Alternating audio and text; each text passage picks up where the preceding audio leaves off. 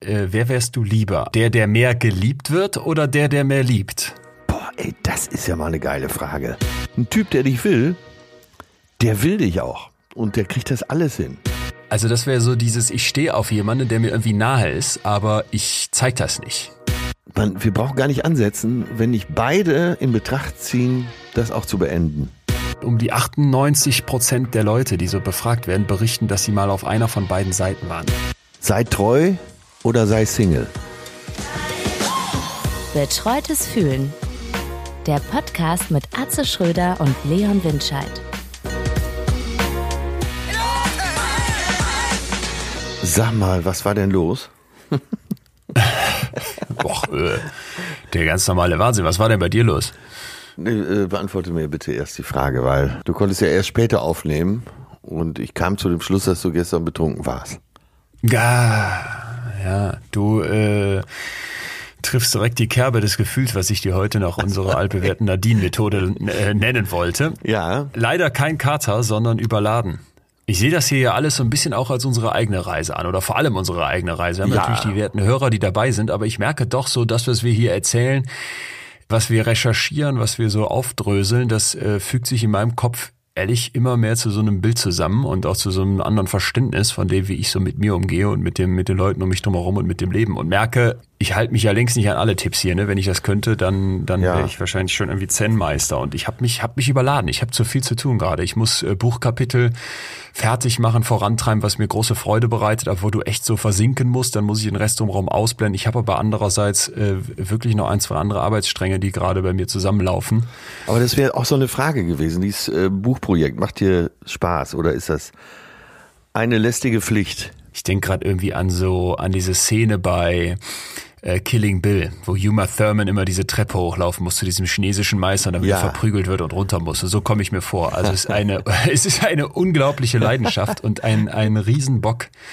Äh, und ich habe so ein, so ein großes und wichtiges Ziel da für mich vor Augen, aber es ist auch eine Plackerei und Qual. Also Ey, du musst sammeln, recherchieren, vor allem, dass immer wieder die neuen Studien rauskommen. Du gucken Ja. möchtest, dass du up to date bist. Ne? Ich spreche mit den Wissenschaftlern und, und such die Sachen zusammen. Dann hier nochmal ein englisches Interview mit diesen Leuten. Und das, da musst du top vorbereitet sein. Wenn du so einem Harvard-Professor zwei blöde Fragen stellst, dann tötet der dich über Skype. Und deswegen musst du dessen Texte kennen, du musst die Studien kennen, du musst die Studien drumherum kennen. Ah, Und das okay, ist super viel Arbeit. Ja. Also für so ein, für so eine Koryphäe in dem Fall, im günstigsten Ja. Fall, ist nichts schlimmer, als wenn ein unvorbereiteter genau. Schüler ihn fragt. Ja. so war es einfach ein bisschen viel und dann habe ich heute Morgen noch ein paar Sachen äh, abarbeiten müssen und deswegen musste ich später starten, obwohl ich gestern äh, Aperol Spritz trank. Nicht Ja. genug. mir, mir kam das ganz äh, gelegen, weil ich im, im Strandkorb saß, von der Sonne beschienen. Auf Sylt bist und du vom noch. Glück, ja. Äh, Okay. auf Sylt, hier, hier kann ich auch einige Studien durchführen. Aber sag mal dein Gefühl heute. Ja, überladen. Über überfrachtet, überladen zu viel. Äh, und das, Das ist, äh, ist das Vorherrschende oder das Einzige? Hm. Äh, nee, das ist wie wie alles, glaube ich, in Wellen. Also jetzt gerade, wo wir hier schon loslegen und ich dir so ein bisschen davon erzähle, erzähle fühle ich mich schon wieder fast ein bisschen entladen, abgeladen. Aber äh, das war in den letzten Tagen das das Vorwiegende. Doch, das Dann, zu viel. dann lass mich mal erzählen, was, äh, was Ja, mir hier bitte, so auffällt. was ist denn deins? Äh, das Genie lernt ja von anderen, sagt man. Und äh, also es, es gibt zwei Sylts, so viel kann ich schon mal feststellen, als Reisebericht. Ja. Äh, vielleicht schreibe ich demnächst auch nochmal einen Reisebericht für dich. Das wäre sehr wertvoll, ja. Ja, und äh, es gibt eben das vergangene Sylt, wo die Promis hier waren, so ab Ende der 60er Jahre, Gunter Sachs, Romy Schneider und so weiter. Ich vermute, dass sie schnell wieder weg waren. Dann kamen die Promis wie Karl Dall, Fritz Wepper, äh, Johannes Baptist Kerner und so weiter, äh, mit denen man ja eigentlich auch nichts zu tun haben möchte. Ich glaube, heutzutage kommen selbst die nicht mehr. Ich werde jetzt äh, die Tage nochmal ein Foto Und jetzt posten. kommst du oder wie? Äh, kennst du den Syltkringel? Ich kenne gar nichts Auch aus Sylt. Kampenkringel genannt. Das ist, wenn äh, Männer sich vorzugsweise äh, auch in rosa einen Pullover Ja. überknoten. Ah, Das und, nennt sich- Warte, über einem stehenden weißen Lamartina Polo-Shirt oder ist Genau. das da? Ja. LA Martina. Genau. Und ähm, naja, es gibt die berühmte Whisky-Meile hier äh, mit so klingenden Namen wie Gogärtchen, Rauchfang und Pony. Das waren Ja. früher in der bunten und auch Gala waren das die klingendsten Namen, die man überhaupt bringen konnte. Naja, und das haben wir jetzt mal abgearbeitet an einem Nachmittag. Ich vermute mal, dass wir auch überall Hausverbot haben. Jetzt, dadurch. Und es waren auch wirklich nur Knallköpfe. Warte mal, du hast jetzt überall Hausverbot, weil du dann überall. Ja, wir haben uns auch ein bisschen lustig gemacht. bestellt hast. Äh, Ach so, ich okay. glaube, Rauchfang ist dann der teuerste deiner Whisky-Meile. Da war es irgendwann so, dass wir so geiern mussten über den Gastwirt. Und der ging dann so ganz arrogant an uns vorbei. Aber irgendwie der Pfeil saß tief. Er kam eine Viertelstunde später nochmal wieder zurück und hat gefragt, habt ihr über mich gelacht? Und ich kann mich jetzt noch ärgern, dass ich nie gesagt habe, ja klar, guck dich mal an, du Pfeife. Sondern habe mich rausgeredet. Was, was wäre passiert? äh, Das, äh, Ach, wir werden hätte ich rausgeflogen. mit seinem aber, äh, Porsche ja- Panamera dreimal überfahren. Ja, Panamera, das sind hier schon die Assis. Ah, okay. Im, Im Moment liegt auf Platz eins Bentley, ich kam Ja. da nicht drauf. Platz zwei Range Rover. Dann Ferrari, sehr viele Ferraris. Ferraris, äh, wie äh, Mario Barth sagt, der spricht das Ganze mit 2a. Und dann kommt irgendwie Cayenne fürs Kindermädchen. Ähm, naja, also auf jeden Fall, äh, da, also das ist das eine Sylt. Und dann gibt's unter dieser leuchtenden Oberfläche gibt's so ganz nette Läden, die eher so surfermäßig daherkommen. Gestern äh, waren wir zum Beispiel in List. List ist die nördlichste Ja. Stadt Deutschlands und da gibt's da tatsächlich das LA Sylt. Der Name ist, äh, glaube ich, sehr augenzwinkernd gemeint. Und das ist so, wie man sich so bei gegen Wind äh, oder auch in der Karibik so Surferläden vorstellt, also mit so einer Holzterrasse, gute Leute da, ein äh, absolut tolles Betreiberpärchen, Gastronompärchen, Carsten und Julia, das war geil. Und wegen denen komme ich auch wieder. Jetzt muss ich fragen, äh, intime Frage, kannst Ja. du auch nicht beantworten. Bist du so reich, dass du jetzt einfach Ewigkeiten da auf Sylt rumhocken könntest? Ewig. Du musst jetzt ja nicht arbeiten, oder was machst du gerade den ganzen Tag? nee, ich Die mach Urlaub. Schnapsmeile provozieren. Du machst Urlaub, ja. Ich mache okay. zwei Wochen Urlaub, um Das meine ja Arbeitskraft wiederherzustellen. Ja, okay. Dafür ist Urlaub ja eigentlich gedacht, die Arbeitskraft der Werktätigen wiederherzustellen. Das ist das, ne? Da ist wieder, da, da ist wieder der Homo Faber. Wer bist du, wenn du nichts tust? Das ist, äh, wie, wie betrachten wir unsere Zeit? Ja, Arbeitszeit und dann die Zeit, um uns für die Arbeitszeit wiederherzustellen. Geil. Aber äh, gute Frage, weil ich könnte mir tatsächlich vorstellen, da jeden Tag auf der Terrasse zu sitzen. In diesem Ja, ich, Surferladen. find, ich, ich denke das auch oft. Ich denke immer so dieses Ausstiegsszenario. Für mich wäre das Südfrankreich, nicht Sylt, aber ja, für mich Ah. wahrscheinlich auf Dauer auch, aber äh, möchte mit dir auch mal so einen bierseligen Nachmittag da irgendwo verbringen das wäre gut. und so Wenn ich wieder weniger überladen bin. Probleme aller Art. Wenn ein Buch auf dem Markt ist, ja. Aber ich glaube, es wird Ja. gut. Ich habe ein gutes Gefühl dabei. Alle wollen dich jetzt auch äh, und das kommt, glaube ich, im richtigen Moment. Ich hoffe es auch. Also bei der ganzen Arbeit, die reingeflossen ist, wäre es, wäre es, würde es mich sehr freuen, wenn es der eine oder andere liest, aber äh, es dauert eben noch und bis dahin. Gibt es eine Vermutung, wann es auf den Markt kommt? Ja, November gibt's keine Vermutung, da steht, glaube ich, auch schon alles ziemlich konkret fest. Und die Frankfurter Buchmesse ist verschoben. Das weiß ich nicht. Man, ich weiß aber, mir wurde gesagt, dass diese Buchmessen leider an Relevanz verlieren. Also früher war das wirklich so der Ort, wo dann alle zusammenkamen und man sich austauschte scheinbar. Und Ja. das ist scheinbar nicht mehr so, so dringend. Und ähm, ich muss noch kurz sagen, weil jetzt alle denken, ach November, das ist ja entspannt. Wenn man im November ein Buch herausbringen möchte, dann muss man das im August abgeben. Also Verlagswesen ist ungefähr das Spätestens, ne? langsamste Ja. Business, das es auf dieser Welt noch Ja, gibt. unbedingt. Und Ja. wenn du mit Verlagsleuten zu tun hast, wunderst du dich immer wieder, wie sehr die die Ruhe weghaben. Und äh, deswegen glaube ich auch die nettesten Menschen sind, mit denen ich so in dieser Businesswelt zu tun hatte. Das habe ich nämlich beobachtet. Also langsam, aber sehr, sehr nett. Ja, unbedingt. Man will ja auch mit Leuten zu tun haben, die mit Büchern umgehen. Ich muss ja allerdings noch von einem anderen Erlebnis erzählen, fällt mir gerade ein, äh, weil ich, ich habe mich mal wieder parademäßig selbst ertappt beim Idiotensein. Ich ging durch Neukölln und mir kam ein Typ entgegen, Äh, massiv trainiert, jetzt nicht so nicht so aufgeblasen, also dass du denken würdest, okay, das sieht schon wieder peinlich aus, gibt's ja auch, sondern so ähm, drahtig Ja. und Sixpack, aber auch nicht zu wenig, also so ganz perfekt definiert, so dass ich wirklich als Mann dachte, wow, äh, heißer Mann. Ja. Das war aber nur so der erste Impuls, äh, als der präfrontale Kortex noch an war. Der schaltete sich nämlich sehr schnell ab und dann äh, ging das in so Neid über, weil ich feststellte, dass diese Aktion Sommerkörper äh, dieses Jahr an mir natürlich komplett vorbeigegangen ist, weil Corona, ne? im März, da denkst du ja nicht, dass du im Sommer irgendwie einen tollen Körper brauchst. Und äh, ich habe den dann so gedanklich fertig gemacht und dachte, boah, bist du peinlich, dass du hier jetzt oben ohne durch Neukölln joggst, so, um dich zu oben ohne präsentieren. wurde oben ohne, ja. ja. Ja. das habe ich vergessen. Oben ohne, um diesen Körper zu zeigen, das hätte ich ihn ja gar nicht in aller Pracht sehen können. Und als ich weiterging und gerade so versuchte, meine, meine neidische Wut irgendwo hin zu kanalisieren, ich hätte jetzt irgendwie eine, eine Taube treten können oder einen Mülleimer, äh, erinnerte ich mich an eine Szene, was Jahre her ist, als ich durchaus trainierter war als heute, nie so wie der, aber eben trainierter. Und oben ohne über die Promenade in Münster joggte, mit der Ausrede im Kopf, es ist so heiß, du musst dein T-Shirt ausziehen. Und in Wirklichkeit war es der reine Stolz auf diesen gerade mal nicht ganz so äh, Speckrollen besetzten Körper. Ja, dann lass mich doch mal fragen, äh, was, was macht der Sport denn bei dir im Moment? Null Ja, oder? Nee, nee, laufen. Ich, also ich gehe joggen, ich bin, bin, bin langsam, aber werde besser. Also ja, es gibt Münster den Aasee, da Ja. ist es von mir zu Hause inklusive dann der großen Aasee-Runde. Der Aasee ist halbiert durch eine Brücke, das heißt, man kann entweder die halbe Aasee-Runde oder die große Aasee-Runde laufen. Das sind acht Kilometer. Ja. Und die schaffe ich so in, jetzt darf ich nicht lügen, 40 Minuten, paar 40 Minuten oder sowas. Und äh, was macht Ohne die jetzt Ernährung? Zu Ende zu powern.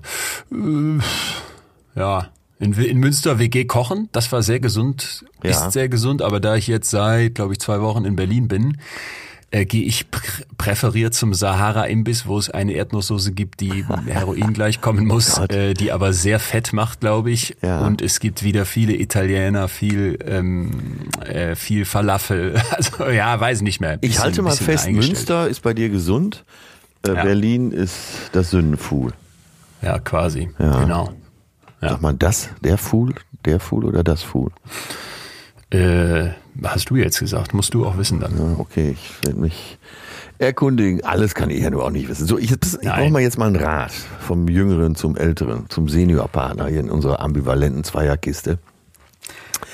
Wir haben gerade über Sport gesprochen, Ernährung, Sixpack, freier Oberkörper. Meinst du, dass ich mich jetzt einfach gehen lassen sollte? Dass ich einfach äh, sagen sollte, komm, ich habe jetzt das Alter, jetzt ist auch egal. Äh, bevor wir die Antwort suchen, sag mal kurz, wo der Impuls dieses Gedankens herkommt überhaupt. Äh, ja, ich gebe mich hier Von schon dem, Sylt jetzt? Äh, dem Dolce Vita hin, jeden Tag Ja. gut essen. Äh, Ja. Auch Fahrradfahren tatsächlich, aber Ja. manchmal denke ich, ach, vielleicht soll ich da einfach nur sitzen, essen und trinken und äh, so meine teilweise ungefragten Kommentare zum Besten geben. Äh, du bist jetzt weit entfernt von diesem Alter, in dem ich meine Großeltern so richtig bewusst wahrgenommen habe. Da müssen die äh, jenseits der 70 eigentlich schon gewesen sein. Also sprich, ich war so über 10 und habe dann schon richtig mitbekommen. Ne? Und mein Eindruck war, und das war nicht das einzige Mal, dass ich das erlebt habe, sondern auch noch mit anderen wirklich älteren Menschen, dass sobald dieser Moment kommt, dass man diese Entscheidung trifft, jetzt lasse ich mich, ja, lasse ich mich gehen, jetzt Ja. ist hier nur noch Dolce Vita, Jetzt ist dass egal. du in einer Geschwindigkeit abbaust, die mich wirklich schockiert hat. Also als mein Opa keine, keine Freunde mehr so hatte, die Oma hatte noch den Kegelclub, ne, und der nicht mehr wirklich raus musste und auch nicht mehr, ne, es gab jetzt keine Geburtstage mehr und sowas, dann hat, der hat nachgelassen, mental, körperlich, Um äh, von der Freude her. Ich glaube, das ist ein ganz, ganz großer Trugschluss, dann sozusagen, ey, ich äh, schnall jetzt ab, ich hänge mich in die Hängematte, fress mich ein bisschen dicker, so der Bauch sieht ja auch gemütlich aus und dann bin ich, dann geht's mir besser. Ich glaube, das ist, das ist ganz kurzfristig. Okay, gut. Meine Äh, Meinung. Jetzt ist meine Frage schon beantwortet. Also ich bleibe diese junge, drahtige Kampfmaschine, die ich schon immer war.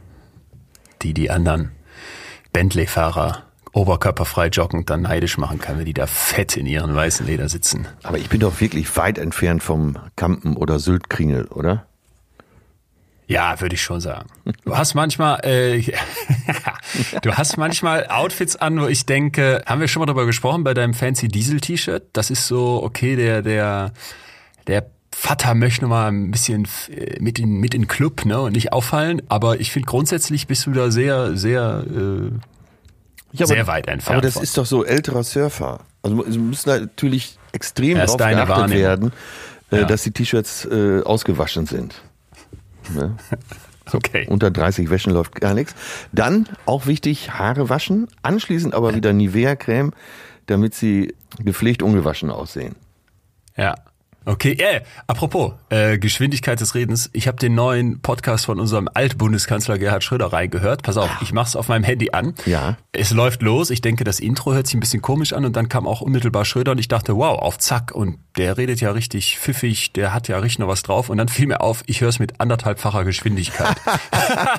dann dann habe ich auf Normalgeschwindigkeit geschaltet und du merkst plötzlich, oh mein Gott, wie langsam redet der denn noch? Ja. Ich denke da schneller. Aber das ist bei Schröder natürlich exemplarisch, weil ähm, selbst im Schauspielunterricht wird der Gerhard Schröder gern mal für fürs langsame Sprechen als Beispiel benutzt, weil selbst äh, einen guten Abend, meine Damen und Herren, spricht er so langsam, dass es bedeutet, Sachen kriegen eine Bedeutung, die eigentlich völlig profan sind. Und Ja, das, das kann man bei Schröder wirklich gut ablesen. Ja, Das ich stimmt. habe ihn ja letztens noch in der NDR-Talkshow getroffen. Ja, ey, stimmt, das habe ich vergessen nicht zu fragen. Äh, der, Von der Schröder zu Schröder sozusagen, ja. Und? Wie ist der drauf so? Äh, gut, hellwach. Äh, auch immer mal gerne ein Witz. Er hat mir dann einen Witz von mir erzählt, der mir völlig unbekannt vorkam. Und er meinte, das wäre seine Lieblingsnummer bei mir. Äh, welcher war's? Ich, ich habe den auch nicht behalten. Ich konnte, bin auch nicht eingeschritten. Ich habe einfach, äh, sagen wir mal, die Meriten, die mir dazu teil wurden, mitgenommen. Okay, warte, geil. Ich habe manchmal das, die Sorge, dass wir hier so geskriptet wirken, weil wir dann irgendwann immer so einen perfekten Einstieg in unser Thema finden plötzlich. Aber so. ist nicht der Fall. Du hast mir hier gerade, äh, finde ich, wunderbar die Tür geöffnet für unser heutiges Thema. Äh, zu viel Liebe, einseitige Liebe, ne? Was, wenn die Beziehung nicht symmetrisch ist? Das Frage an Argument dich. von der rechten Äh. Seite wie Weiland Robben in den 16er geflankt. Du kannst äh, Volley annehmen, Fallrückzieher. nehme ich und frage dich jetzt als Experte der Herzen äh, und nach dieser interessanten, diesem interessanten Treffen mit ja immerhin mal einem der, der mächtigsten Männer der Welt. Der letzte lebende Ex-Kanzler in Deutschland. so. Und der hat ja eine neue, mittlerweile Frau, nehme ich an, aus Seoul, die wie viele Jahre jünger ist? Deutlich? 30 Jahre? Warte, weißt jetzt, du jetzt das? muss ich mal eben rechnen. 56 Jahre um, ja, ich glaube 26 Jahre jünger. So, deutlich jünger und äh, ja auch irgendwie ganz anders wahrscheinlich von der Kultur her am Anfang war oder ist oder wie auch immer. Ich, ich habe auf jeden Fall das Gefühl, so auf den ersten Blick, die sieht ja sehr unterschiedlich. Und jetzt wüsste ich gerne von dir, ist das, ist das Liebe auf Augenhöhe? Oder gibt's da, aber hast du da ein Gefälle gewittert? Äh, ich habe natürlich so ein bisschen immer genauer hingeschaut, um, um eben dieses Gefälle endlich zu sehen. Aber Ja. ich glaube, das haut ganz gut hin. Weil sie ist auch eine Intellektuelle, das muss man ihr zwar schon zugestehen. Sie ist sehr lustig, wie viele äh, Koreaner übrigens. Eine meiner besten Freundinnen, Esther, die äh, ist Pianistin, eigentlich Konzertpianistin, spielt aber auch schon mal gerne die Tournee der Toten Hosen mit. Gegen gute Bezahlung, nehme ich an und kommt mit den Jungs auch bestens klar. Äh, die ist auch sehr, sehr witzig. Und ich selber war ja mal auch in Seoul, als mein Patensohn da studiert hat. Äh, und das ist, glaube ich, eine der besten Städte, die es überhaupt gibt. Und es ist sehr queerlich, lustig, aber auch mit vielen intelligenten Leuten drin. Ja, also ich glaube, das passt schon bei denen. Das passt. Ja, ich merke gerade wieder, man muss sich eigentlich mal wieder an die eigene Nase fassen, weil ich das immer so blöd finde, wenn Politiker oder Menschen in der Öffentlichkeit da so zu ihren Beziehungen oder darauf irgendwie so ein Augenmerk gelegt wird. Ne? Nein, sie Das macht ja schon Ansagen, hat sie ja auch dann in der Sendung erzählt. Äh, Also Schröder hat ihr den Hof gemacht. Ja. Äh, In ländlichen Gebieten würde man jetzt sagen, hat ihr den kompletten Hof gemacht. Aber sie hat gleich die Ansage gemacht, wenn du mich heiraten willst, dann nur, wenn du mit der Sauferei aufhörst. Also Gerd, äh, Gerd hat wohl mal gerne nicht nur ein Glas abends getrunken, sondern gleich die ganze Flasche, auch eine größere. Und dann hat sie gesagt, pass auf, äh, das muss aufhören, das geht so nicht weiter. Rauchen, Siehste, der äh, lässt, wollte sich gehen lassen. Der hatte die Entscheidung gefällt. Genau, der ich und dich über die jüngere Frau konnte. kam er nochmal, kriegte er dann mal den dritten Wind. Krass. Ja, und trinkt jetzt nicht mehr als zwei Gläser. Glückwunsch. Ich habe noch eine zweite Frage für dich, die ich mir hier notiert habe, weil mich sehr deine Meinung interessieren würde, und zwar folgendes. Äh, wenn wir jetzt über dieses Thema einer Liebesbeziehung nachdenken, Ja. in der es zu viel Liebe gibt von einer Seite, ja, in der der eine eben mehr liebt als der andere, Ja. dann wüsste ich jetzt mal gerne von dir, äh, wer wärst du lieber? Also, ne, setz den Fall, du müsstest dich entscheiden, der, der mehr geliebt wird oder der, der mehr liebt? Ey, das ist ja mal eine geile Frage. Ja, ne? Ich Meine äh, dachte Fresse. auch eben, ey, die kam mir so beim Überlegen zu unserem Thema und ich merkte plötzlich, ey, ich kenne die Antwort selber nicht sofort. Nee, ich kenne die Antwort auch nicht. Äh, Also wer will ich lieber sein? Der, der mehr geliebt wird oder der, der mehr liebt? ach Gott, die ist der, der mehr geliebt wird, äh, kommt mir dann so schnell so arrogant vor. Weißt du, dass ich äh, mich einfach in so eine komfort komfortable Situation begebe und von oben herabschaue. Das äh, entspricht mir nicht und das kommt mir sehr eklig vor. Auf der anderen Seite zu viel lieben. Wir kommen ja gleich noch auf das Thema. Äh, Sehr schwieriges Thema, wie ich finde. Ja. Da habe ich auch was auf, da habe ich auch eine Tür aufgemacht, mein lieber Mann. Aber das interessiert ja anscheinend auch sehr viele Menschen da draußen.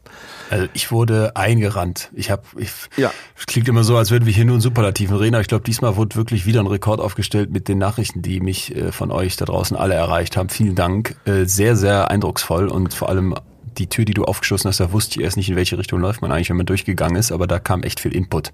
Müssen Ja. wir gleich drüber sprechen. Ja, auch sehr viel, auch sehr viel Leiter draußen. Ja, und dann, äh, okay, wenn du mich so fragst, dann würde ich lieber etwas leiden. Die Lust am Leiden. Also der, der mehr liebt. Ja. Ja. Ja, ich glaube, das wäre ich auch lieber. Vor allem frage ich mich, ist das nicht im Zweifel sogar auch angenehmer oder, oder sogar, je nachdem, wie groß jetzt der Unterschied ist, kann das ja sogar was sein, wo du sagst, boah, ich liebe meinen, meinen Schatz, meinen Partner, mein Herzblatt so sehr. Das war ganz fantastisch, fühlt sich toll an. Vielleicht liebt der mich ein bisschen weniger, keine Ahnung, aber erstmal bin ich dort damit besser unterwegs. Ja, aber da sind wir zuck bei der Frage, wo fängt's an? Da haben wir in, in einer Runde diskutiert und da ging es darum, dass wenn, sagen wir mal, beide auf Augenhöhe sind, beide lieben gleich und der eine sagt von heute auf morgen, du, äh, alles gut, aber ich brauche jetzt mal etwas mehr Freiraum. Morgens zwei Stunden, nachmittags vier Stunden und Ja. dann sehen wir uns wieder. Der andere möchte aber 24 Stunden.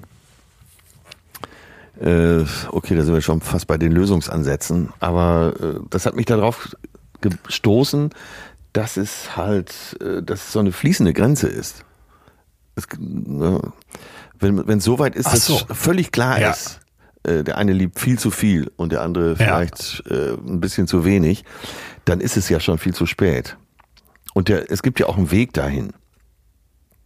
Ja. Ja, wie ist denn unser heutiges Thema? Ja, ich finde, äh, wenn, wenn Liebe asymmetrisch ist, also wenn der eine mehr liebt als der andere, das fände ich, das fänd ich hochspannend mal zu, zu beleuchten. Und das war auch das, wo, ja, da kamen so unfassbar viele Nachrichten, dass ich äh, Schwierigkeiten hatte, alle zu lesen, aber ich habe es getan und habe immer ein paar ausgewählt, wo ich so mich direkt wiederfand und die auch so ein bisschen prototypisch waren. Ja, ich habe sie auch alle gelesen, weil äh, ich wollte wissen, ob sich da ein Muster abzeichnet.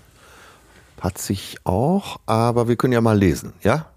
Nimm mal eine, nimm mal doch mal eine, die du rausgepickt Hallo hast. Atze, hallo Leon. Ich habe von 2008 bis 2013 zu viel, also nochmal rausgestrichen, geliebt und würde auch heute noch sagen, dass diese Zeit traumatisch war. Es hat lange gedauert, bis ich mich wiedergefunden habe.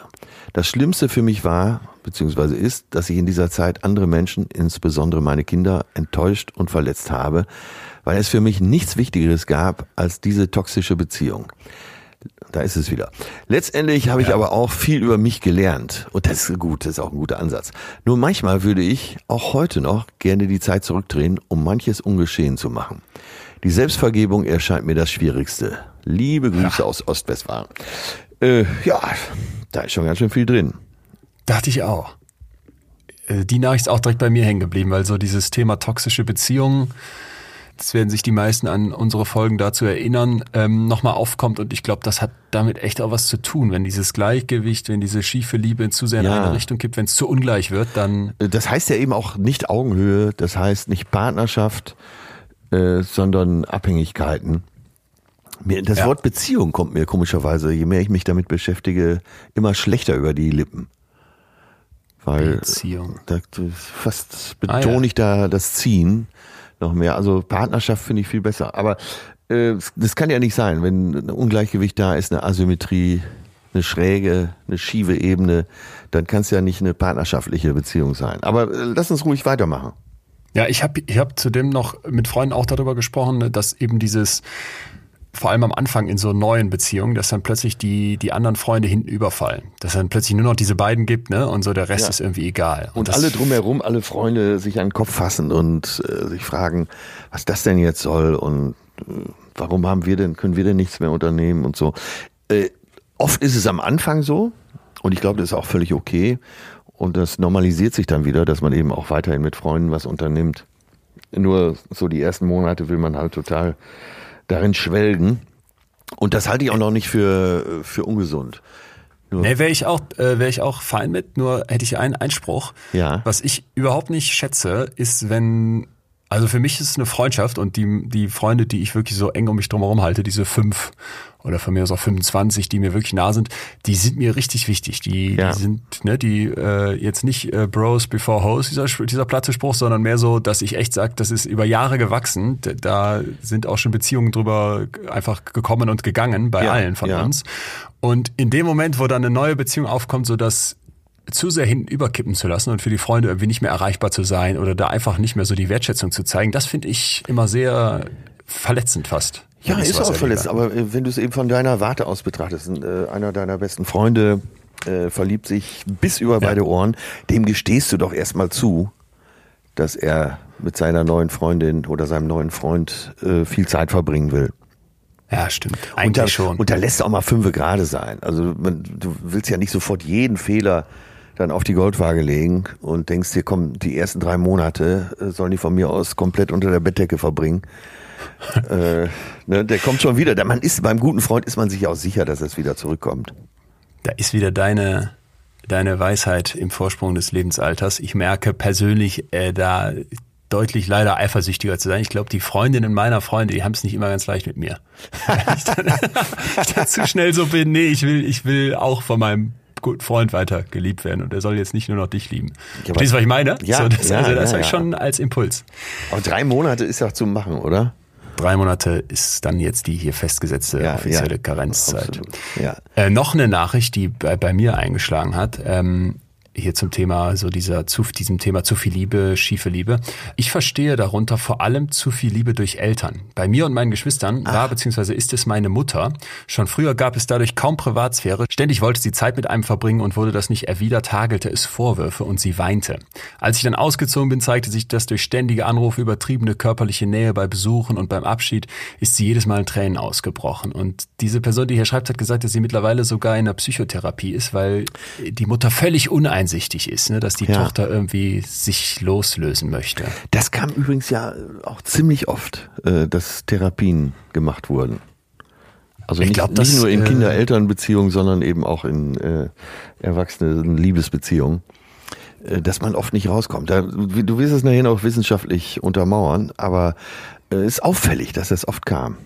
Äh, Obsession ist ja kam hier oft, immer, immer unser Appell auch, ne? Toxik Äh, kam oft und eben auch Therapie und Depression. Ja, mach lieber eine Therapie zu viel als eine zu wenig, ist ja hier eigentlich immer unsere ja.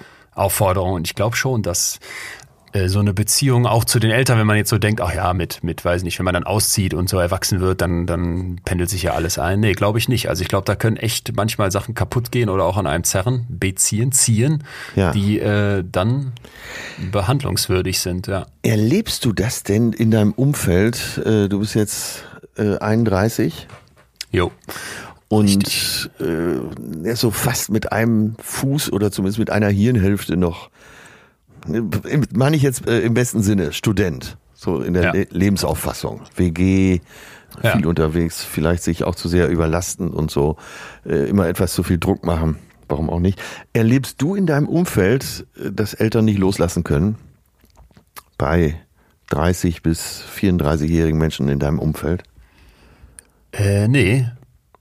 Also mag jetzt an meinem Umfeld liegen, weil ich habe das schon irgendwie immer mal wieder gehört, aber nicht von Freunden von mir, sondern wenn dann weiter weg. Ja. Nee, ehrlich gesagt fällt mir kein Fall ein. Du? Hast du das, hast du das mal gesehen? Äh, ich beobachte, ja.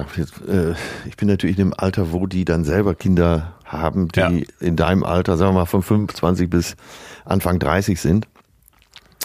Äh, Ja, das erlebe ich sehr oft, dass sie gerade heutzutage die Eltern nicht loslassen können. Kinder überbehütet aufgewachsen, ist klar, in dieser gefährlich werdenden Welt, zumindest subjektiv.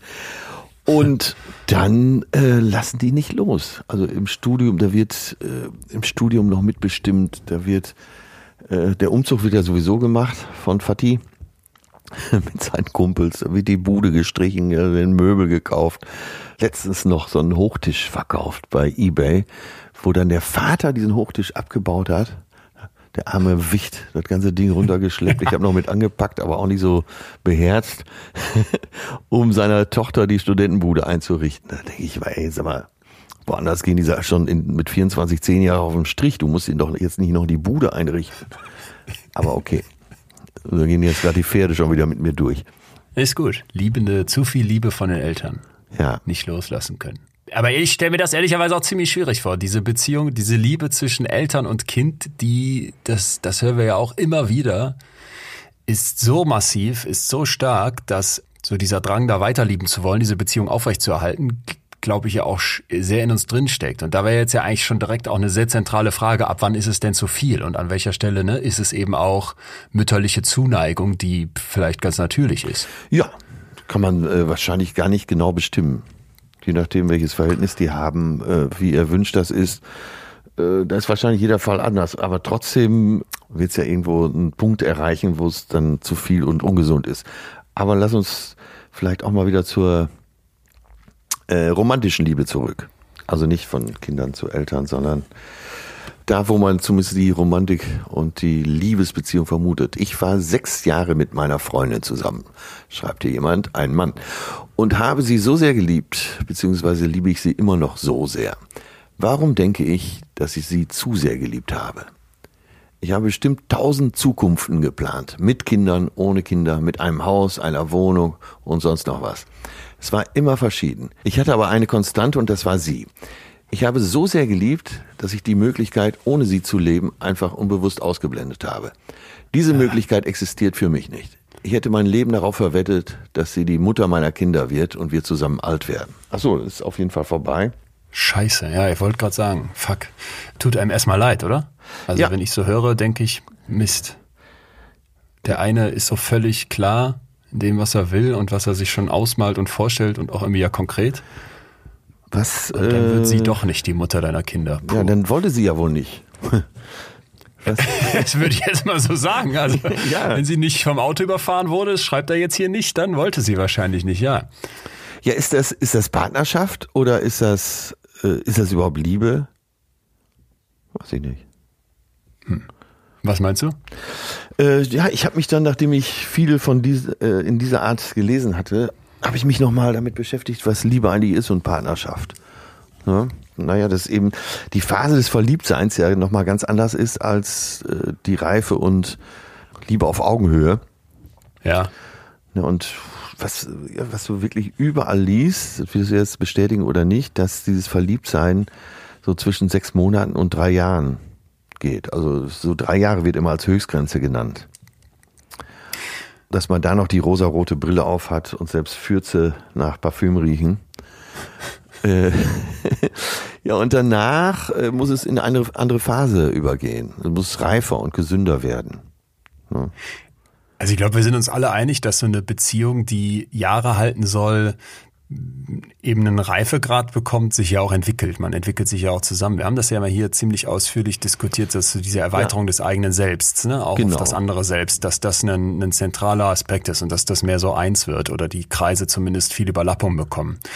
Und das glaube ich sofort. Und ich glaube auch, dass du bestimmte Sachen, die jetzt so dieses am Anfang, ich sehe sie zum ersten Mal reinkommen und dann die erste Nacht und äh, vielleicht die ersten paar Wochen, äh, wie du eben gesagt hast, die ganze Zeit unter der Bettdecke, dass das etwas ist, was an manchen Stellen auch einfach des, äh, dessen geschuldet, dass wir älter werden, nachlässt oder sich verschiebt. Aber, jetzt kommt ein entscheidendes Aber, du erinnerst dich bestimmt auch an Helen Fischer, von der ich hier mal erzählt habe, dieser Ja. Liebesforscherin, Ja. die Anthropologin, ne, die so verschiedene Kulturen sich anguckt. Und deren klares Credo ist ja, äh, ich weiß, ich werde das nicht, werde deren sich darauf nicht los. Die war über 70, als ich die in Manhattan in New York da per Skype erreicht habe und die war ganz fest der Überzeugung, nachdem sie wirklich seit Jahren dieses Thema erforscht, seit Jahrzehnten, Ja. dass du auch diese romantische Liebe ewig erhalten kannst, dass das geht und hat dann auch entsprechende Studien von Leuten, ne, das längst nicht in allen Fällen, aber eben, dass manche Paare das hinbekommen.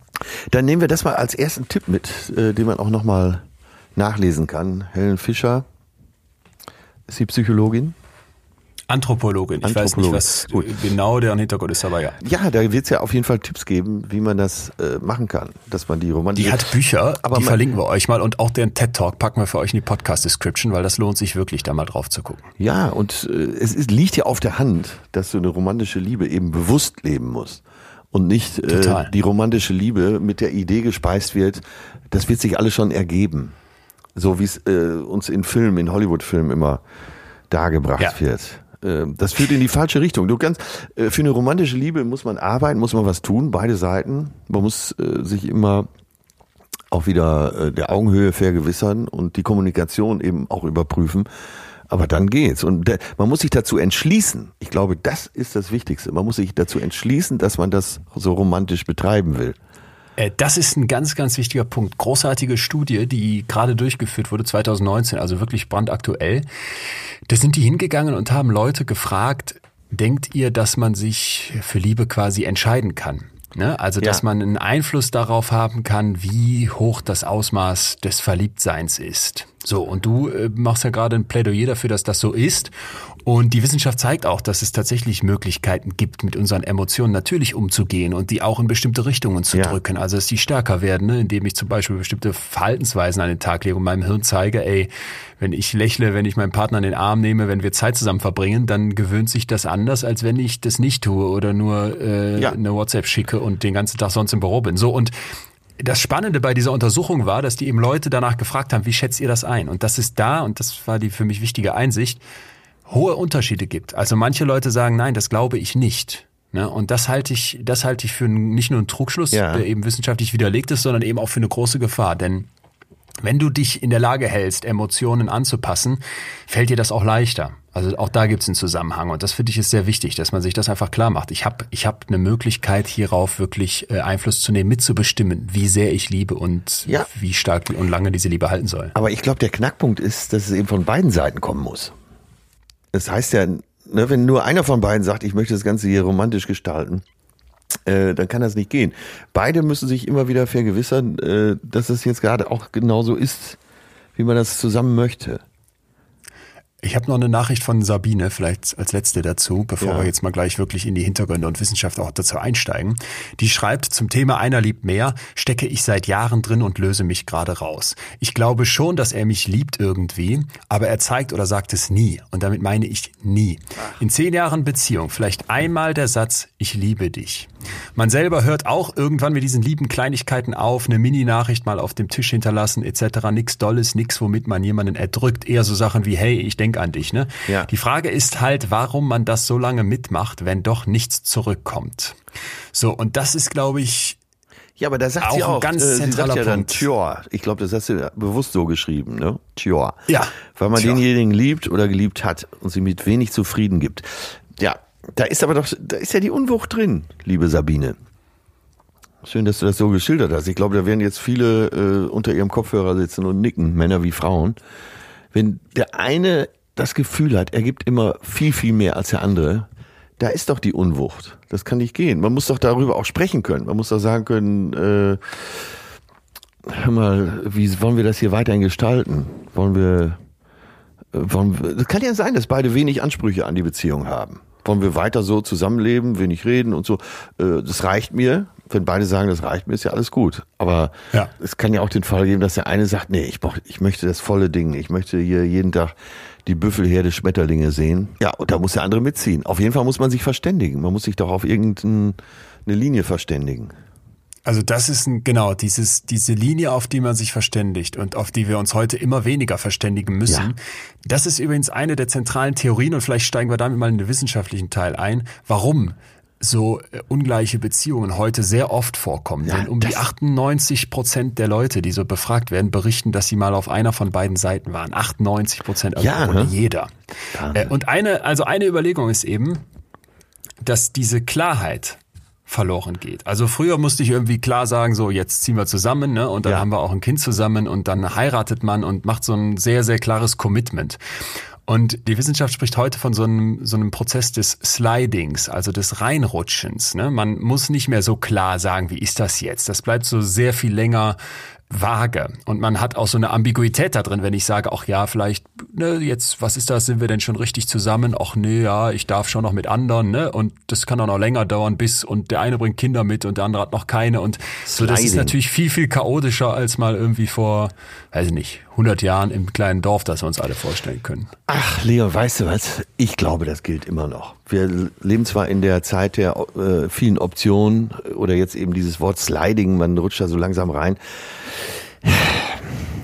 Pass auf, jetzt an alle Frauen, die den Film, aber da haben sie wahrscheinlich alle schon gesehen. Er steht, es gibt einen Film, der heißt, er steht einfach nicht auf dich. Will jetzt gar nicht weiter auf den Film eingehen, kann man sich ja vorstellen, worum es da geht. Ne, irgendein Barkeeper sagt dann so einer Frau, die sich das alles schön redet, ja, der hat keine Zeit, der muss noch so viel Arbeit, äh, der muss noch, äh, der muss noch die Arbeit fertig machen und so, deswegen schafft er das nicht. Der hat's ja im Moment auch nicht leicht. Alles Blödsinn. Ein Typ, der dich will, der will dich auch. Und der kriegt das alles hin. Der schafft, äh, der schafft während eines Fußballspiels dich in der Halbzeit noch anzurufen. Und umgekehrt ist es ganz genauso. Und so muss es sein. Beide müssen wirklich wollen. Ich habe einen tollen Spruch dazu gelesen, der passt ja eigentlich so zur Zeit äh, der Option. Sei treu oder sei Single. Ja. ja, ja, ja, ja, ja. Äh, Stimmt, steck, ja, es steckt alles drin. ja, verrückt. Ne? ja, ist echt so, ja. Nein, so ist es. Verdammte Axt, ey. Und äh, entscheide dich. Ja ist gut, nein ist vielleicht nicht dein gewünschtes Ergebnis, aber ist auch gut, aber dies vielleicht und mal sehen, ja, das ist doch alles, ist doch alles Blödsinn. Und ein Typ oder eine Perle, die mit dir will, die, die wird dir schon zeigen. Die macht das, die ist, die ist am Ball. Die lässt Ja. sich nicht äh, drei Tage verleugnen und der hat im Moment wenig Zeit ans Telefon zu gehen oder sie. Wie gesagt, äh, im Bekanntenkreis eine Freundin, er war, er ist Bundesliga-Fußballer und der hat es in der ersten Zeit, auch während der Spieltage, in der Halbzeit geschafft, mal eben so ein Herzchen zu schicken oder einen kleinen Satz. So, und als das nicht mehr kam, das wurde dann immer weniger. Auch nach dem Spiel war, kam erstmal nix. Dann erst am nächsten Morgen, ja, wir hatten viel zu tun, wir haben noch trainiert, wir sind noch ausgelaufen, wir hatten Mannschaftsbesprechungen, alles Blödsinn. Wenn einer will, kriegt er das hin. Das ist komplett so wie bei Sabine, ne? Ja. Diese kleine Nachricht auf den Tisch gelegt. Ja, und, Nichts Dolles. Und wenn, Aber- ihm müsste man doch sagen, mal, willst du? Willst du jetzt oder nicht? Wenn du willst, dann, äh, das kann man von dir wirklich verlangen, dass er ihre beiden Hände nimmt, ihr in die Augen schaut und sagt, äh, ich sag zwar vielleicht nicht so viel, aber ich hab dich echt lieb, ich liebe dich. Das, Okay, das wäre ja perfekt. Das wäre jetzt natürlich so die Traumvorstellung, wie ich diesen gordischen Knoten leicht zerschlage. Aber Atze wissen wir, glaube ich, auch. Da muss ich jetzt mal äh, Kontra geben.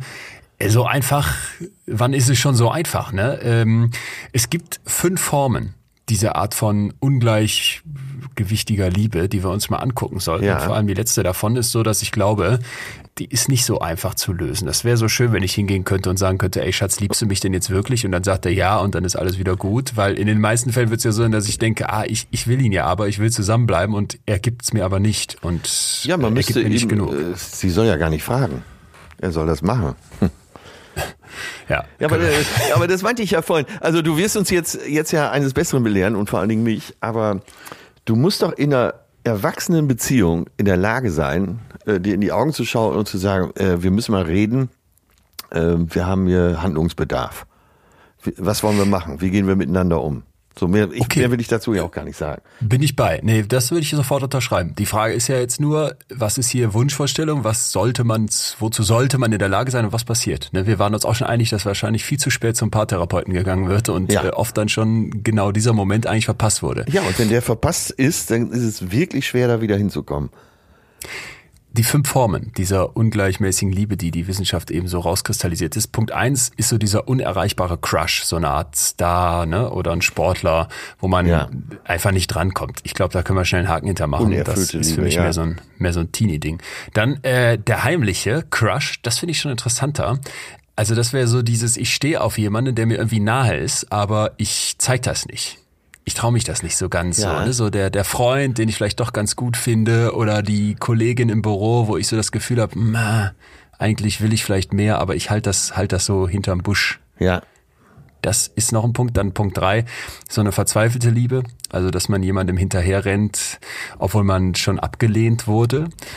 Äh, Punkt vier, dieses Hängenbleiben am Ex-Partner. Kennen wir, glaube ich, auch alle das Problem, ne? ja. dass, die, dass die Liebe zu lange hält. Und ja. äh, Helen Fischer nennt das übrigens Frustration Attraction, finde ich ganz geil. So aus Frustration noch wieder dran, ne? weil ich dieses, ja. diesen, diesen Kick des guten Gefühls durch diese ganzen Neurotransmitter, Dopamin zum Beispiel, das in meinem Kopf wirkt, dann wieder haben möchte und, und im Prinzip so einer Sucht hinterherrennen. Und jetzt kommt Punkt fünf, also die fünfte Art von ungleichgewichtiger Liebe. Und ich finde, das ist so das, was auch in den Nachrichten am meisten kam eben diese ungleiche Beziehung. Ne? Der eine liebt mehr als der ja. andere. Und da gibt's eine, eine Unterunterscheidung, also nochmal zwei Zusatzpunkte, die fand ich ganz interessant. Und zwar ähm, gibt's einmal eine quantitative Asymmetrie. Also es kann quantitativ schief sein im Sinne von, ja. wie stark wird geliebt, ja, also wie hoch ist die Intensität dessen, was da die beiden Leute fühlen. Und der zweite Punkt fand ich auch ganz wichtig, eine qualitative Asymmetrie. Also was zieht man raus? Der eine will vielleicht eher so, ne, äh, ja, der eine will vielleicht mehr so dieses, diese Sicherheit, die, das Vertrauen, äh, die Leidenschaft und der andere ist vielleicht eher so auf, auf, weiß ich nicht, Sexualität aus oder vielleicht das Körperliche, ne, oder, oder, oder. Kann man sich ja vorstellen, es gibt unterschiedliche qualitative ja. Komponenten. Ja. Und beides kann jetzt asymmetrisch werden und dann wird's eben schwierig in so einer Beziehung. Kennst du denn so Situationen, wo du Beziehungen siehst und manchmal denkst, oh, so wäre ich gerne? Dass ich, dass ich einfach nur ans Poppen denke und damit ist alles gut. Moment, wie meinst du das jetzt? Ich hatte jetzt, ich habe jetzt erst im Kopf gehabt, so eine Art ideale Beziehung, was ich durchaus bei mir im Freundeskreis sehe und dann auch manchmal da denke, boah, ihr, ihr, da kommt ja wieder dieser Neid hoch, wo du so denkst, boah, da ist ja alles wirklich Honeymoon. Ähm, und man Nein, muss sich immer daran erinnern, dass nur die Vorderansicht. Was meinst du jetzt mit einfach poppen? Ich meinte die ganz einfache Beziehung. Kann, ich habe jetzt Poppen so. rausgestellt, aber ja. kann ja auch irgendwas anderes sein, dass man zusammen gerne spazieren geht oder sonstige Hobbys, Motorrad fährt. Rasenmäht, to tolle andere Hobbys. ja, da kommen ja tolle Bilder in den Sinn, wenn so äh, Goldwing-Fahrer ähm, viel zu dicke Goldwing-Fahrer mit viel zu dicken Frauen in viel zu engen Lederhosen äh, auf dem Sozius verbringen. Und, aber beide dann so sagen, so rauchend auf dem Parkplatz, ja, das ist so schön, wir sind so ein richtiges Motorradfahrerpärchen. Da werde ich manchmal neidisch und denke mir, lieber Gott, Warum kann, warum kann ich nicht so sein? Dass mir das einfach reicht, dass ich das einfach toll finde. Oder man isst gern zusammen. Das, äh, das gibt's ja auch, ne? So, klar kenne ich ältere Pärchen als du aber die dann, die einfach so zusammen glücklich sind, die, die essen da zusammen und, und sie kocht vielleicht gut oder er und dann werden die zusammen immer dicker, gucken vielleicht äh, freitagsabends noch die Chart-Show und samstagsabends gucken sie dann Joko und Klaas und gehen glücklich ins Bett. Und da denke ich immer, äh, naja, so eine Lobotomie hätte ja auch was, ne? dass man einfach so Hirnregionen abschneidet. ich, äh, ja, ich mit dem, Goethe hat gesagt, mit dem Wissen, mit dem Wissen kommen die Zweifel. Ja, klar, aber wir haben ja auch immer diese, dieses Fazit schon gehabt, unter jedem Dach ein Ach. Ja. Das ist, glaube ich, in, in, auch eine Aussage, die unseren Weg hier sehr, sehr oft begleitet. Und ich bin immer der Meinung, hier, das Finn Kliman Zitat von letzter Woche. Du siehst das aufgerundete Produkt eines Menschen, wenn du von draußen drauf guckst. Ja, und das ja. ist dann dieser Vergleich. Und das ist der Punkt, ne? Wer weiß, wie die dann da nachts zusammensitzen und wie viel, wie viel Unmut da zu Hause ist, wenn die Harley wieder geparkt ist ja, und fünfmal schon gesäubert. Ist ja so. wahrscheinlich so, ne? Oder der eine schläft zufrieden und die andere, oder der andere oder so. liegt wach. Yo. Yo. und äh, träumt von einer viel besseren Beziehung, mag ihn aber nicht drauf oder sie nicht drauf ansprechen, nur um den äh, sogenannten Frieden nicht zu stören. Lieber die Decke der Harmonie drüber. Ja. Ja. Wir haben jetzt äh, fünf Punkte kennengelernt, wovon, glaube ich, wirklich die meisten schon in diese letzte Richtung gingen. Ne? Also es gibt irgendwie eine Beziehung, eine Liebesbeziehung, in der es ein Ungleichgewicht gibt, obwohl wir, glaube ich, alle auch zumindest teilweise diese vier anderen Kategorien kennen, ne? wie ein Star verliebt sein oder einem Ex-Partner hinterherhängen. Und es gibt eine wunderschöne Theorie, oder eher so eine Art Bildnis, ähm, an dem man sich hier wissenschaftlich abarbeiten kann, um mal zu checken, wie läuft das eigentlich in meiner eigenen Beziehung. Und zwar äh, muss man sich im Prinzip ein Dreieck vorstellen. Also das ist die Triangular Theory of Love. Und die unterstellt, dass es im Prinzip drei Komponenten gibt, aus Ja. denen sich so eine Liebesbeziehung zusammensetzen kann. Und zwar Achtung, erstens Vertrautheit, so äh, wie ne, intim ist man miteinander, wie viel wie viel Nähe ist da, wie viel Verbindung spürt Ja. man so. Zweitens äh, Leidenschaft. Ja. Dann könnte ich nochmal deinen Poppen verwenden, ne? Also neben dem Sex, aber natürlich auch so dieses, dieses, ja, ich fahre romantisch hoch, ich fühle mich physisch angezogen, ne? So, da Ja. gibt's eine Vibration. Hätte ich auch bisher unter Nähe verstanden, aber bitte weiter. Äh, Der dritte Punkt wäre dann Commitment. Also so, Ja. ähm, ich habe halt eine Entscheidung getroffen Genau. und das ist es jetzt auch. Ja, Ne? Ich bin ja. hier am Start. Und dieses Dreieck, äh, als ich diese Theorie kennengelernt habe, war ich total begeistert davon. Die hat mich auch seit langer Zeit eigentlich nicht mehr losgelassen. Denn ich finde, das kann man wunderschön benutzen, um sich zu fragen, wie läuft hier unsere Beziehung? Und zwar muss man sich eigentlich immer dann verschiedene Arten von Dreiecken vorstellen. Zum Beispiel nehmen wir mal das, das, das Thema leere Liebe. Also das wäre jetzt so ein Prototyp, den man da aus der Wissenschaft rauskristallisiert. Ja. Das würde passieren, wenn ein Partner jetzt realisiert, dass diese Intimität, dass diese Passion, äh, Leidenschaft, die man mal hatte, dass die weg ist. Ja. Ja, das heißt, eine Seite von diesem Dreieck funktioniert nicht mehr so ganz. Ja. Oder äh, auch sehr, sehr spannend fand ich einen Mismatch zwischen diesen beiden Dreiecken. Also die passen nicht so genau aufeinander. Weil der eine Partner erwartet von der Liebe ein anderes Dreieck als der andere. Also zum Beispiel eine sagt, hohes Level von Commitment, wir bleiben hier zusammen. Die beiden Motorradfahrer, nehmen wir die nochmal. Ne? Die Frau sagt, ja, wir haben ja damals, ich habe ja den Money damals geheiratet und wir werden auch zusammen in die Kiste steigen. Ja. Und er ist aber jemand, der merkt, ah, ich würde aber doch am Wochenende mal ganz gerne irgendwie in einen Stripclub gehen, weil mir fehlt hier das Sexuelle. Dann Ja. hätten wir zwei Dreiecke, die nicht aufeinander passen. Und wie kriegen wir die zusammen? Äh, wird wahrscheinlich jeder Paartherapeut. Äh, ich beschäftige mich, äh, betätige mich jetzt hier mal als Vertreter dieser Zunft. Sagen, wir müssen ja drüber reden, natürlich. Vielleicht mit dem Mediator zusammen das Thema bearbeiten. Wie willst du denn sonst auch dahin kommen? Du kannst ja nur, Ja, äh, du klar, musst kommunizieren, kommunizieren, kommen immer und immer wieder. Und deswegen sagen ja alle wachen Paartherapeuten auch, es ist halt auch viel Arbeit, natürlich, weil man tatsächlich über alles reden muss, auch wenn man manchmal keine Lust dazu hat. Du hast ihm ja eben so ein bisschen widersprochen, weil du sagtest, dieses Sliding, da glaubst du nicht so ganz dran, so habe ich dich zumindest verstanden. Ja. Aber ich nehme es schon so wahr, dass so diese klaren Absprachen, dieses, was heißt jetzt zusammen sein, was heißt jetzt vielleicht diese Phase, bevor man offiziell zusammen ist, bevor man dann sagt, jetzt haben wir aber hier exklusiv eine Beziehung, ne? Was Ja. heißt jetzt dann zusammenziehen, was heißt dann irgendwann Kinder haben, dass das so so vage mittlerweile an vielen Stellen Genau. ist, dass ich denke, ja, da musst du aber doppelt und dreifach reden, bis Ja. du dann mal irgendwie klar hast, was sind eigentlich unsere Parameter vom Da habe ich ein schönes Beispiel aus Berlin. Sie sehr gut aussehend, aber auch hochseriös, würde ich mal sagen. Keine, so kein bisschen Schlampe, aber schon äh, Künstler. äh, Ein gut. bisschen Schlampe ist gut, ja. Ich hoffe, alle wissen, was ich meine, inklusive dir. Sofort. Ja, Künstlerin, äh, wie gesagt, hochattraktiv, äh, sehr schlau äh, und er Musiker und sah eher so aus, er sieht aus, als hätte er den Britpop erfunden, würde ich mal sagen. So etwas Matte, aber ein super Typ.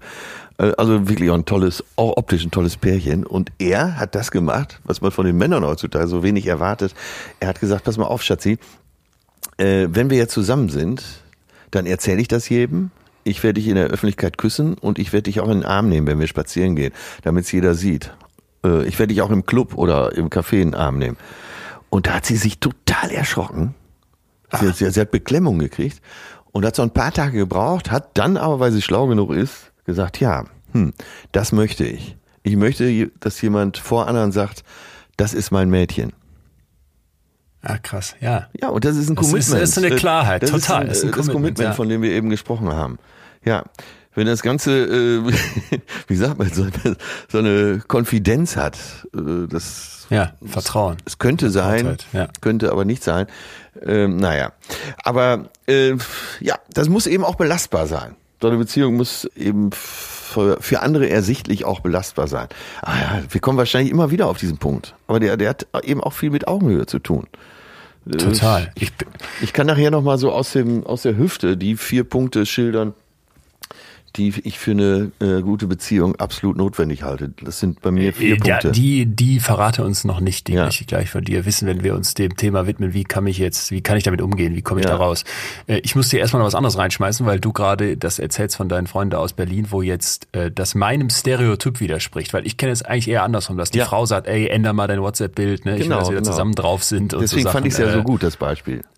Pass auf, äh, Studie 2017 University of Denver, die haben sich äh, so ungleichgewichtige Beziehungen angeguckt und sind zu dem Schluss gekommen oder konnten halt eben zeigen, dass wenn der weibliche Part dieser Beziehung weniger am Start ist, also weniger liebend ist, Ja. dann ist die Wahrscheinlichkeit, dass das in die Brüche geht, sehr viel höher in den nächsten zwei Jahren.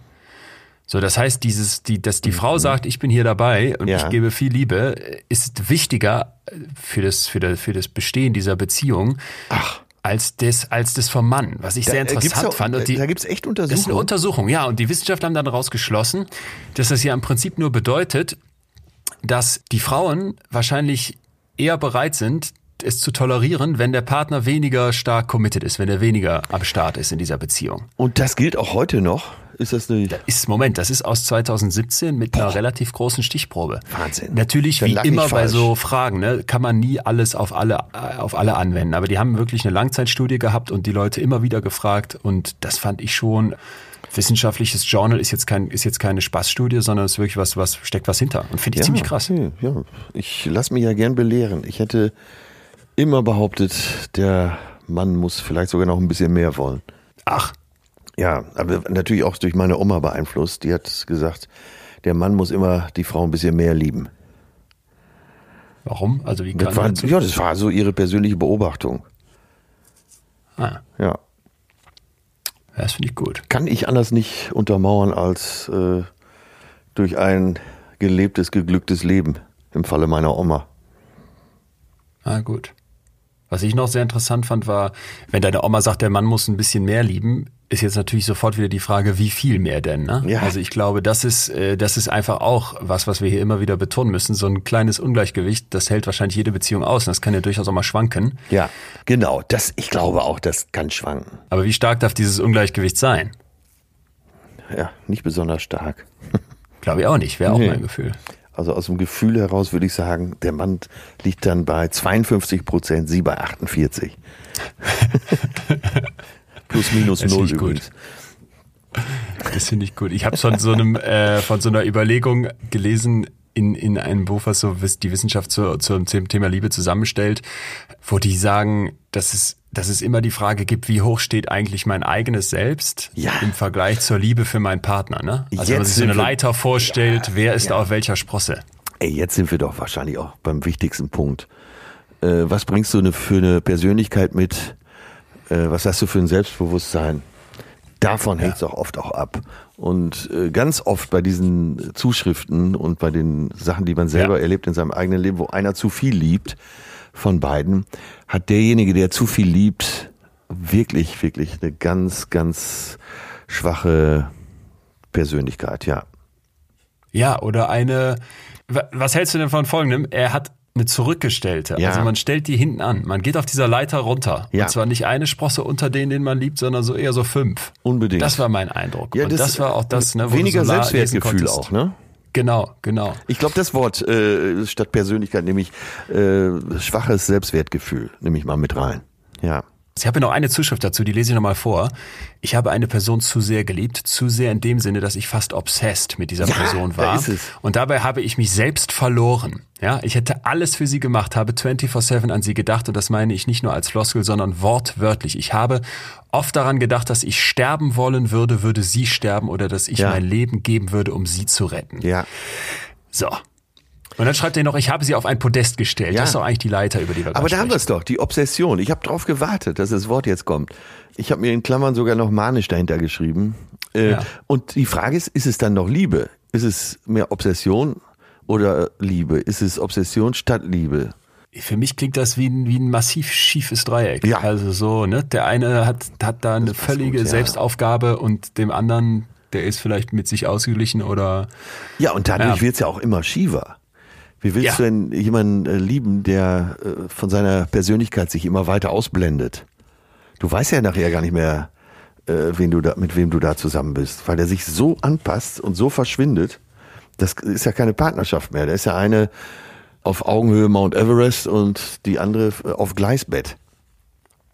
Also ich würde wirklich nochmal äh, bitten, wer die Zeit findet, dass man sich nochmal die Folge zum, zu den toxischen Beziehungen, Ja. aber auch zum Thema Liebe, die wir gemacht haben, anhört, weil da war diese Theorie von diesem Selbster von dieser Selbsterweiterung drin, ne? Und die ist mir einfach, die lässt mich nicht mehr los, weil ich immer merke, da ist so viel dran, wenn du deinen Selbst als einen Kreis betrachtest und deinen Partner als einen anderen Kreis und diese Kreise fangen an, immer stärker zu überlappen, weil man quasi eins wird und, und, und bestimmte Dinge zusammen macht und zusammen Ja. angeht dann erlebt man psychologisch was sehr Positives, weil man sein eigenes Selbst erweitert um die Eigenschaften des anderen. Und wenn du jetzt aber deinen Kreis so klein machst, dass der überhaupt keine Rolle mehr spielt, sprich nur noch dieser andere Kreis da ist, dann wird es eher zu so einem Pac-Man, der dich auffrisst. Und das macht dich kaputt. Ne? Ich glaube, in dem Moment, wo du dich selber so sehr auf dieser Leiter nach unten stellst, dass der andere wirklich, wie du gerade sagst, ganz, ganz oben ist, während du im Gleisbett liegst, dann hast du keine Chance. Ja. Und tust dem anderen auch nichts Gutes. Also ich kann mir nicht vorstellen, dass da jemand drauf steht. Jein, ich weiß nicht. Unser gemeinsamer Manager äh, hat die folgende These. Einer in der Beziehung ist immer der Star. So, und wenn äh, beide mit diesem Modell zufrieden sind, ne, dann muss das Dreieck ja gar nicht so ungleich sein. Das heißt nur, der eine gibt äh, was anderes als der andere. Das, Okay, das heißt ja nicht, dass der Star den äh, Fan in der Beziehung schlecht behandelt. Ja. Ja, keine Ahnung. Bin ich bei, äh, würde ich gar nicht widersprechen. Nur was heißt jetzt Star? Ja. Nochmal an so einen Gerhard Schröder gedacht und an seine neue Frau. Er ist allen bekannt, er steht vorne am. Rednerpult ne, und so weiter. Und sie, äh, wie ja eigentlich alle First Ladies dieser Welt oder ja zum Glück mittlerweile auch First Husbands, stehen quasi per Definition schon in der zweiten Reihe. Und ich glaube aber, ich habe letztens einen hochinteressanten Buchartikel zu diesem Thema ähm, First Ladies gelesen Ja. Wo quasi so gezeigt wurde, dass da oft dann eben dieses Star-Sein oder eben wer die Hosen anhat oder wer auch bestimmte Sachen mitentscheidet, dass es dann zu Hause oder in anderen Kontexten eben völlig umgekehrt sein kann. Genau, genau, genau. So dieser Star nach außen ist das eine, aber es heißt ja nicht, dass man dann zu Hause nicht oder eben im, im Privaten völlig anders stattfindet. Ich habe letztens die Biografie von äh, Winston Churchill gelesen. Sir Winston Churchill, der nun wirklich als starker Staatsmann in die Geschichte eingegangen ist. Und äh, hinter ihm steckte aber eine sehr starke Frau, die er hat ihren Rat sehr geschätzt und die konnte auch durchaus loslassen. Er hat so die letzten zwei Jahrzehnte hat er dann, äh, er ist übrigens Literaturnobelpreisträger. Wusstest du das? Ja, Okay, habe gut. ich damals äh, gelernt für Wer wird Millionär. Sehr gut. Er hat ja viel mit Onassis abgehangen, so die letzten 15 Jahre und äh, eben war in der Côte d'Azur unterwegs und sie war aber starke Frau genug, dass sie gesagt hat, ach ja, der Winston da mit seinen Nizza, mit seinen Nizza-Leuten, lass ihn mal abhängen. Ähm, ja, und er war der Star und sie war im Hintergrund und trotzdem eine starke Frau. Das würde das vielleicht so ein bisschen beantworten, ne? Total. Ja, das glaube ich auch. Also ich kann mir, ich kenne auch ganz viele Paare, wo du sagen würdest, der eine ist so outgoing, der ist so äh, voll extrovertiert, der, der unterhält alle am Tisch. Ja. Und der andere ist ruhiger, aber das heißt überhaupt nicht, dass dann und dass die auf der Leiter auf unterschiedlichen Sprossen stehen. Ja.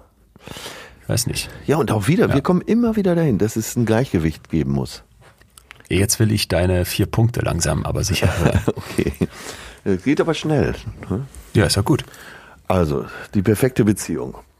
Zusammenleben, Ja, sich gegenseitig gut finden, ja, labern ohne Ende, Sex. ja. Ey, super. Also Innigkeit, Hingabe, ah. Äh, du, du hast ja immer das, also ich, ich schätze das sehr an dir, dass du diesen klaren Prototypen dieser Vision immer vor dir hast. Wie sollte es perfekterweise aussehen? Hast du ja eben auch schon erzählt, Ja. als du gesagt hast, äh, ey, da muss man doch hingehen und dann drüber reden. Äh, und ich äh, nehme dann immer gerne hier die Rolle ein, des, ich bin ja kein Therapeut, aber des Therapeuten, der da sitzt mit dem Pärchen, das ankommt und sagt, ja, das geht ja alles nicht und die vier Punkte vom Atze sind für uns undenkbar. und deswegen hätte ich auch noch mal ein paar weiß, Punkte ja, für ja. dich. Aber äh, wie- darf ich noch mal ganz kurz was dazu sagen? Also, wie, wie gesagt, äh, zusammenleben, sich gegenseitig gut finden, labern ohne Ende und Innigkeit. So drücke ich es jetzt mal aus. Und ich glaube, das Allerwichtigste ist wirklich, da kann ich nochmal die zwei Punkte rausstreichen, sich gegenseitig gut finden und viel reden. Ja. So. Ja, Ihr- dieses Nach, also dieses Nachsicht haben, glaube ich, dass du Ja. nicht die Fehler im anderen suchst, sondern sagst, ey, ich, ich konzentriere mich auf die positiven Punkte. Ja, und erklär's mir, wenn Das mir irgendwas nicht passt. und erklär's äh, mir. Erklär's mir, warum machst du das so? Ja. Ja.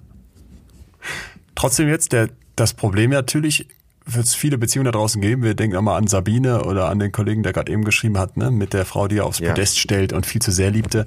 Was mache ich, wenn ich in so einer schiefen Beziehung gefangen bin, wenn die Dreiecke nicht passen, wenn mein eigenes Dreieck mir nicht mehr gefällt oder oder oder.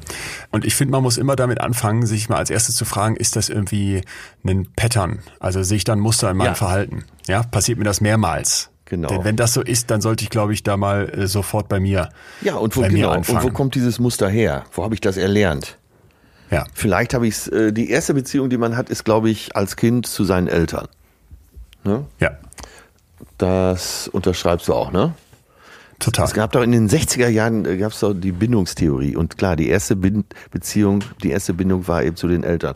Wenn in der Be äh, Familie viel Streit war, auch vielleicht psychischer Missbrauch, dann empfindet man das äh, vielleicht auch als normal. Man Ja. erstrebt das vielleicht sogar, ohne dass einem, es einem bewusst ist.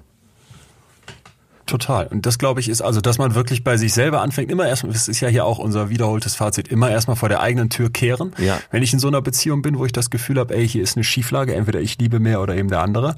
Punkt zwei wäre dann für mich, dass ich mich frage, was bringt mir das? Also was ziehe ich hier eigentlich raus? Wir haben ja eben über diese qualitativen Aspekte von so einer Beziehung gesprochen. Kriege ich hier das, was ich brauche und quantitativ kriege ich auch die Menge, die ich brauche? Ja. Denn äh, ich finde, eine Frage, vor der man sehr leicht wegläuft, ist so dieses, mache ich vielleicht nur nicht Schluss, weil ich Angst davor habe, Genau. abgelehnt zu werden. Ne? Gut, dass du sagst. äh, Gut, dass du sagst. Wenn du dich damit beschäftigst, musst du immer und das sagt äh, eine Paartherapeutin aus Münster, eine sehr erfahrene, die schon mittlerweile 70 ist, sagt, ähm, man, wir brauchen gar nicht ansetzen, wenn nicht beide in Betracht ziehen, das auch zu beenden. Ja. Ja, genau. Das klingt Total. negativ, Also, äh, ist nein, aber ein ganz positiver Ansatz. Ist das Gegenteil, ist das Gegenteil. Du, du merkst, was du hast, wenn du es nicht mehr hast. Vielleicht ist Corona Ja. so ein Moment, wo wir das doch alle erleben. Ne? Ey, wie wichtig sind mir eigentlich meine Beziehungen? Wie wichtig ist mir eigentlich Restaurant? Wie wichtig ist mir zur Arbeit zu gehen, die Kollegen zu treffen? Das wird ja alles plötzlich genommen und dann merkst du es erst. Ja. Und ich glaube, wenn du dir nicht klar machst, dass eine Beziehung enden könnte, dann nimmst du dir einen ganz, ganz, nimmst du deinem Hirn eine ganz, ganz wichtige Stütze. Im Übrigen, Ja. mein Tipp wäre auch, sich in Abständen mal vorzustellen, wie wäre das jetzt eigentlich, wenn die oder der weg wäre? Genau. Ne? Wie käme ich damit klar? Ich glaube, das hält auch äh, viel zusammen. Das ist wahrscheinlich so der, der goldene Tipp sogar. Sich das immer Vielleicht. wieder vorzustellen, ja. Nur dann kann ich bewusst Ja sagen. Was ich noch wichtig finde, äh, Punkt drei in so einer Liste wäre jetzt, dass man anfängt sich, wir haben ja auch schon mal über Selbstmitgefühl ne, und so Ja. diese Selbstliebe auch gesprochen. Essentiell, die Helen Fischer, die, die macht immer so tolle Vergleiche und ein Vergleich für sie ist, dass man im Prinzip so eine schiefe Beziehung wie eine, wie eine Sucht betrachten kann. Also das hat die Ja. gefunden. Ne? Du hast dieses Craving, unbedingte Verlangen, du entwickelst eine Toleranz, so wie ein Alkoholiker, der braucht dann immer nicht mehr ein Bier, sondern zehn, um irgendwie draufzukommen. Ja, so bist ja. du auch. Ne? Du brauchst dann nicht nie. mehr Ja. Genau, dann, dann hast du diese Rückschläge, dass du plötzlich merkst, boah, jetzt habe ich doch wieder getrunken, boah, jetzt habe ich ihr oder ihm doch wieder geschrieben. Und äh, dadurch, dass diese, diese Erfahrung so nah an der Sucht dran ist, ist es halt ganz, ganz wichtig, dass wenn man da rauskommen möchte, dass man seine Gedanken wegschiebt von, von dem Verhalten und von der Art dieser Person, mit der man eigentlich ja im Zweifel sogar sich dann irgendwie trennen möchte, wenn wir jetzt schon den nächsten Schritt gehen. Ja. Das, äh, gut, dass wir noch drauf gekommen sind. Darum geht es. Es geht ums Loslassen, weil nur dann kannst du dich wieder bewusst drauf zubewegen. Jetzt habe ich noch einen vierten Punkt, der verbunden ist mit einer gewagten These von mir, wo ich gespannt bin, wie du die einstufst. Starte keine neue romantische Beziehung, bevor du dich von der vorherigen ungleichgewichtigen äh, quasi erholt hast, wirklich gelöst hast. Ja, sagt sich immer so leicht, ne? Sagt sich so leicht. Ne? Wo der Blitz einschlägt. Ja, Jetzt kommt auch meine Theorie dazu. Ja. Du lässt erst dann wirklich los, wenn eine andere Beziehung dazwischen lag, die dann auch wieder beendet ist, oder wenn du mindestens so lange auseinander bist wie die Zeit, die du zusammen warst. Ja. Was sagst du zu diesem Äh, ja, das ich- zugegebenermaßen unwissenschaftlichen äh, Ja, Beobachtung? ich, äh, ich höre das natürlich immer wieder, dass die Zeit dazwischen genauso lang sein muss, wie die Beziehung war. Äh, das glaube ich nicht. Das, ähm, sag mal, die, die Beziehung war zehn Jahre, dann brauchst du ja nicht zehn Jahre, um wieder eine Beziehung eingehen zu können. Nein, das nicht, sondern dass du nach zehn Jahren wirklich sagst, ich habe damit abgeschlossen. Wenn ich die jetzt mit einem anderen Typen sehen würde, wäre mir völlig egal. Ja. Würde mich freuen. Wie auch immer. So Okay. wäre wär indifferent. Nicht, dass man die Person als schlecht finden oder blöd finden muss, sondern einfach, dass man sagt, das, ich habe mit der vorherigen Zeit abgeschlossen. ist jetzt ja ein Richtwert. Ja, aus- ist ja wahrscheinlich äh, auch von Mensch zu Mensch verschieden. Wenn du Das ja sehr stark bei dir bist, bist vielleicht auch von deiner Persönlichkeit sehr gefestigt, dann wird dich das, glaube ich, dann wird es dir schneller gelingen, sagen wir es mal so. Äh, Ich habe noch einen letzten Punkt, der, den ich auch für ganz, ganz wichtig halte, und zwar, dass man versuchen muss zu akzeptieren, dass diese andere Person so ist, wie sie ist. Ja, Ja, die bringt ihr Dreieck mit Ja. äh, von der Vorstellung einer Liebesbeziehung und du wirst dann, egal wie lange du zerrst und ziehst, nur sehr bedingt Veränderungen herbeiführen können. Genau. Und da kann man sich doch selber verändern, dass man sich über das Anderssein des Partners auch sehr freuen kann. Wenn du fünfmal am Tag denkst, ui, aber lustig, ist doch klasse. Ja, ja. Total. ja. Oder wenn sie denkt, was ein verrückter Hund, herrlich. Wir halten also fest, wir beide wären lieber derjenige, der mehr liebt, als der, der mehr geliebt wird. Wir haben das Dreieck kennengelernt und ich glaube, äh, vielleicht damit wirklich eine ganz gute Triage bekommen, wie man, Ja. wie man so drauf gucken muss, ne? wenn man sich fragt, wie, wie ist eigentlich meine, meine Liebe so gestaltet. Ja, legt ab und zu mal die, eure beiden Dreiecke nebeneinander. Was heißt ab und zu? Täglich.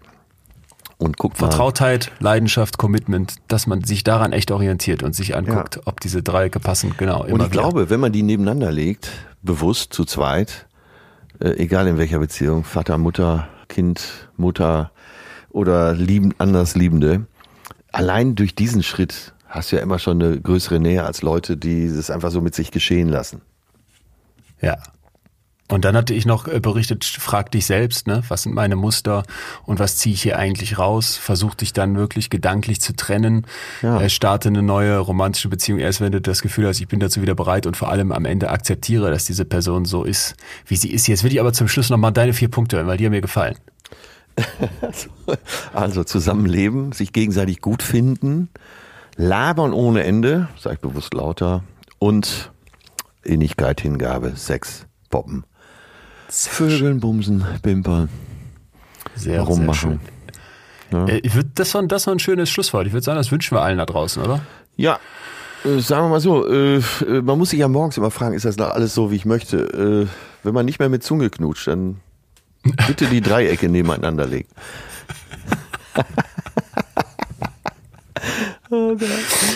Mein lieber Atze, nächste Woche, wo, äh, wo führt uns die Reise hin? Hast du einen Wunsch, hast du einen Vorschlag? Äh, nee, ich habe keinen Wunsch. Ich, dieses Thema hat mich so verstört. Also,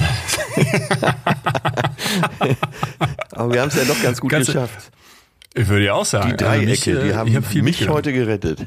Was eine schöne Folge heute. Und ich hatte so eine, ich hatte so eine Angst. Aber das, mit den Dreiecken werde ich mich jetzt beschäftigen. Die, die, die sind gut, die verlinken wir nochmal für euch.